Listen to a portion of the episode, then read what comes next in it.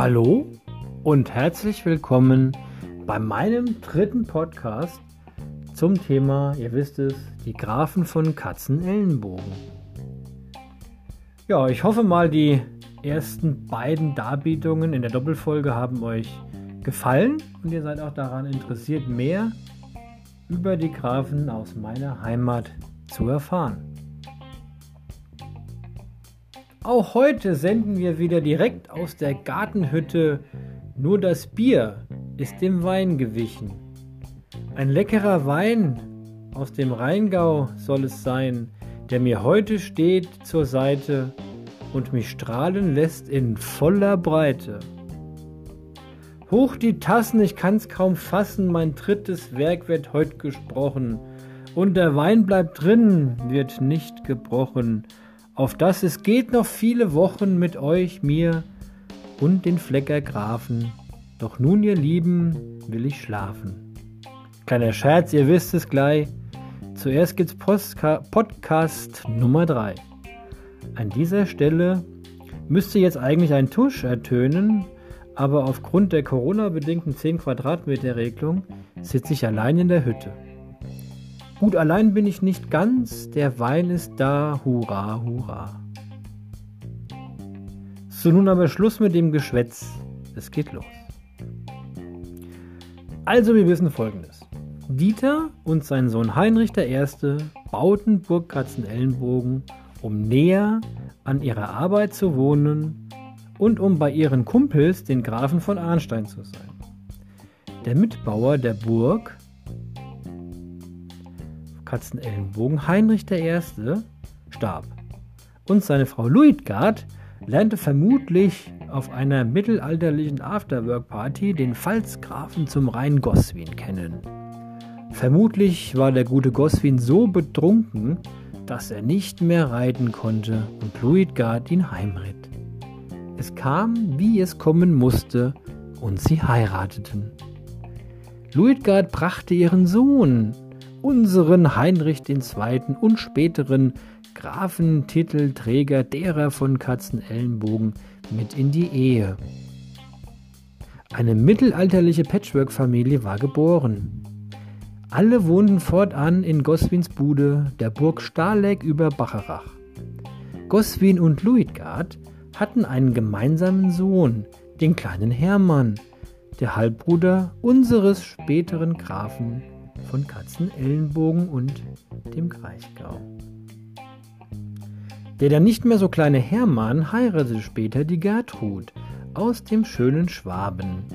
Zufällig die Tante des einst mächtigsten Kaiser Friedrichs Barbarossa, der einige Jahre nach der Heirat seiner Tante das Reich mehr als jeder andere vor und vermutlich auch nach ihm prägen sollte.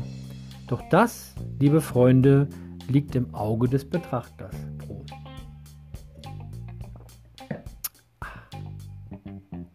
Somit war unser Graf Heinrich II. der Halbbruder des angeheirateten Onkels von Kaiser Barbarossa.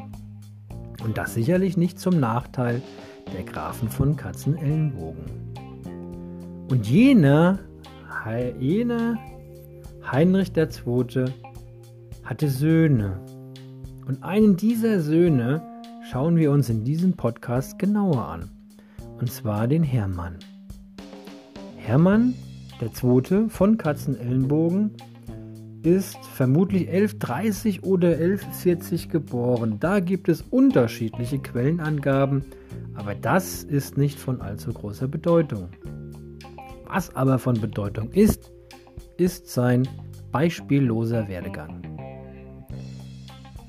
Am 26. Dezember 1173 wurde er von Kaiser Friedrich Barbarossa himself gegen erhebliche Widerstände einiger Oberen zum ersten Fürstbischof von Münster gewählt, beziehungsweise ernannt. Von Wahl kann man hier nicht sprechen.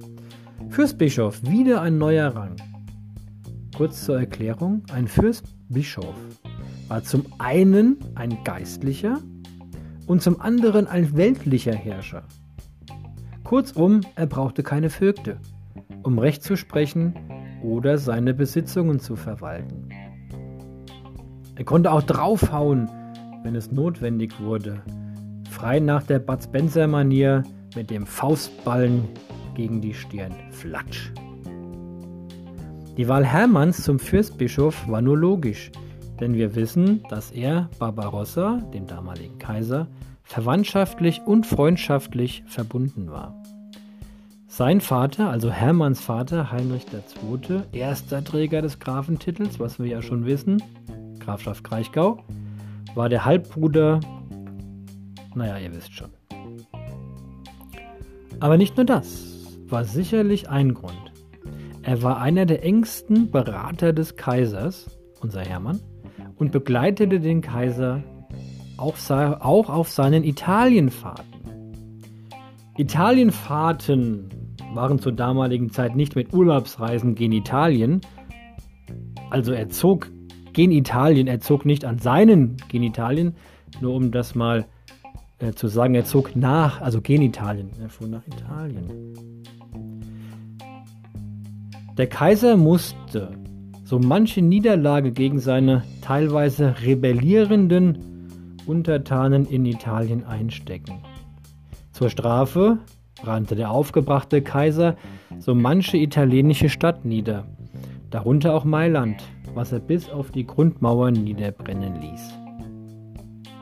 An seiner Seite war sehr wahrscheinlich unser Hermann von Katzenellenbogen. Auch im Streit zwischen Heinrich dem Löwen und den Reichsfürsten stand Hermann Kaiser Barbarossa zur Seite. Heinrich der Löwe war einst, oder er war der Vetter Kaiser Barbarossas und auch ein enger Vertrauter des Kaisers, bis er dann doch zu viel wollte und mächtiger wurde als der Kaiser selbst.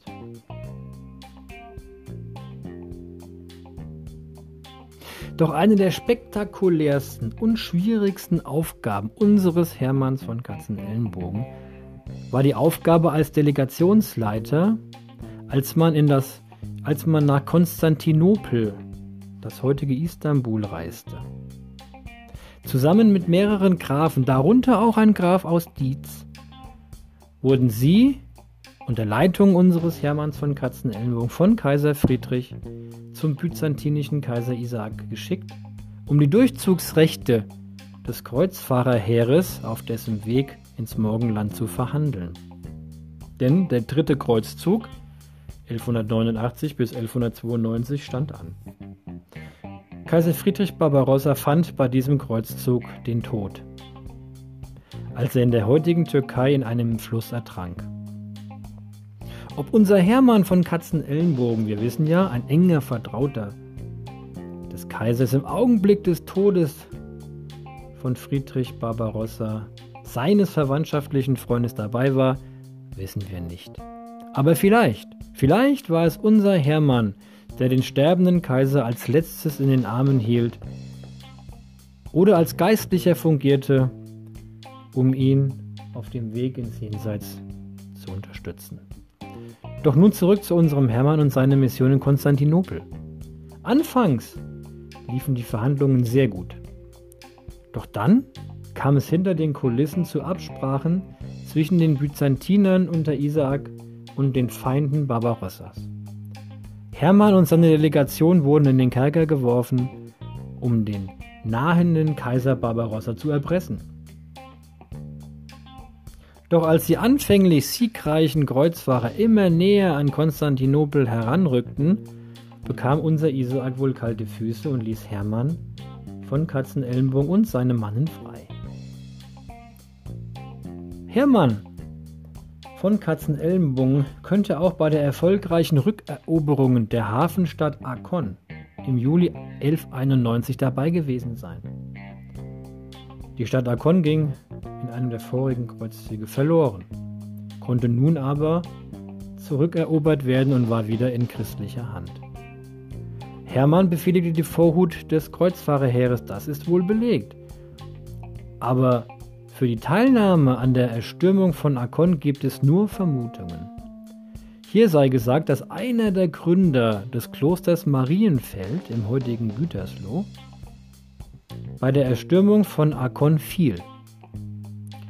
Und Hermann war, wie wir gleich noch erfahren werden, der Grundsteinleger eben jenes Klosters. Möglich, dass die sterblichen Überreste jenes Gründers des Klosters Marienfeld, Marienfeld von unserem Hermann zurückgeführt wurden. Denn Hermann wurde nach seinem Tode am 11. Juni 1203, da starb Hermann von Katzenellenbogen, in jedem Kloster Marienfeld beigesetzt. Was noch zu sagen ist, in seiner Amtszeit als Fürstbischof in Münster ließ Hermann von Katzenellenbogen ab 1180 eigene Münzen prägen. Hatte das Münzrecht. Als einer der ersten im Reich hatte Hermann von Katzenellenbogen das Münzrecht und durfte Münzen prägen. Auch verlieh er einigen Städten das Stadtrecht. Stadtrecht bedeutete zum Beispiel, dass man Markt halten konnte. Man konnte Wochenmarkt halten und das waren natürlich für viele Städte, also die vorher Dörfer waren, natürlich elementar wichtig. So verdanken zum Beispiel die Städte Aalen und Dülmen Hermann von Katzenellenbogen in seiner Funktion als Fürstbischof von Münster die Stadtrechte. Auch am Dom in Münster, so wie wir ihn heute kennen, ließ er Bauten vornehmen. So entstand zum Beispiel das Querschiff auf Anweisung von Hermann von Katzenellenbogen. Eben kurz angerissen, jetzt nochmal belegt. 1185 legte Hermann von Katzenellenbogen den Grundstein zur Erbauung von Kloster Marienfeld in Gütersloh. Aber auch hier in der Heimat war er in einigen Klöstern dabei. So nahm er 1186 in Kloster Eberbach, dem späteren Haus- und Begräbniskloster einiger Grafen von Katzenellenbogen, die da noch folgen sollten, an einer feierlichen Zeremonie teil. 1203, wir haben es eben erwähnt, am 9. Juni, starb Hermann als einfacher Mönch, nachdem er vor seinem Tod bereits alle Ämter niedergelegt hatte. Hermann starb kinderlos, natürlich als Geistlicher. Seine Brüder und deren Söhne, seine Brüder und deren Söhne sollten die Geschicke der Grafen von Katzenellenbogen jedoch fortführen. Denn mit Hermann endete die Geschichte der Katzenellenbogen natürlich noch lange nicht. Beispielsweise zu nennen ist hier Hermanns Neffe Dieter III. Erbauer, wie wir in einem der vorigen Podcasts schon erfahren haben, von Burg Lichtenberg im Odenwald. Oder Dieters Vater und Hermanns Bruder Berthold I., der als Graf im Greichgau aktiv war. In einem der nächsten Podcasts geht es eben um jene Berthold und Dieter. Auch werden wir hier den Erwerb der Grafschaft im Einrich, darüber haben wir ja noch nicht gesprochen, aber in einem der ersten Podcasts schon angedeutet. Hier wurde 1160 die Grafschaft im Einrich, die einst die Grafen von Arnstein innehatte, unter den Grafen von Nassau und Katzenellenbogen verteilt. Das werden wir genauer unter die Lupe nehmen. Auch die Burg Hohenstein wurde gebaut. Das war um 1190. Und somit wurde der Einrich und seine Umgebung weiter und immer weiter gesichert. Auch darüber werden wir in den nächsten Podcasts sprechen.